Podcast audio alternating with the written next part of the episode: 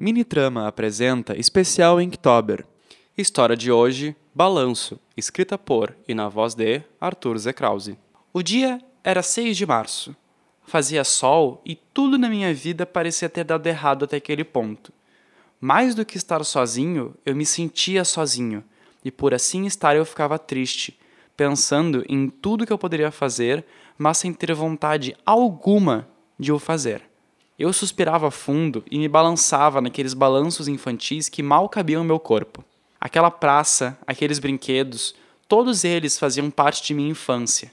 O vai e vem, o gira-gira, dos balanços com barras de segurança para os bebês aos balanços normais. Eu havia andado em todos, mas hoje estava tudo diferente. Meus pés tocavam o chão e eu não sentia mais o prazer de me balançar. Suspirei fundo novamente quando vi os passos de alguém se aproximando, esmagando todas as folhas secas que estavam pelo chão.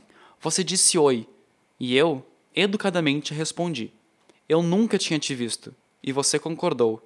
Era um vizinho novo que havia se mudado na noite anterior e estava dando uma volta na quadra para saber o que encontrava. Você me viu e achou que seria interessante vir até mim para conversar.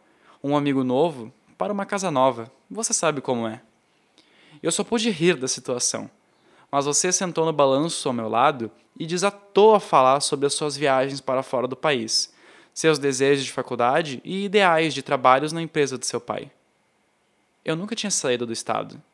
Eu não sei se teria dinheiro para cursar a faculdade e meus pais não tinham uma empresa. Mas você não se importou.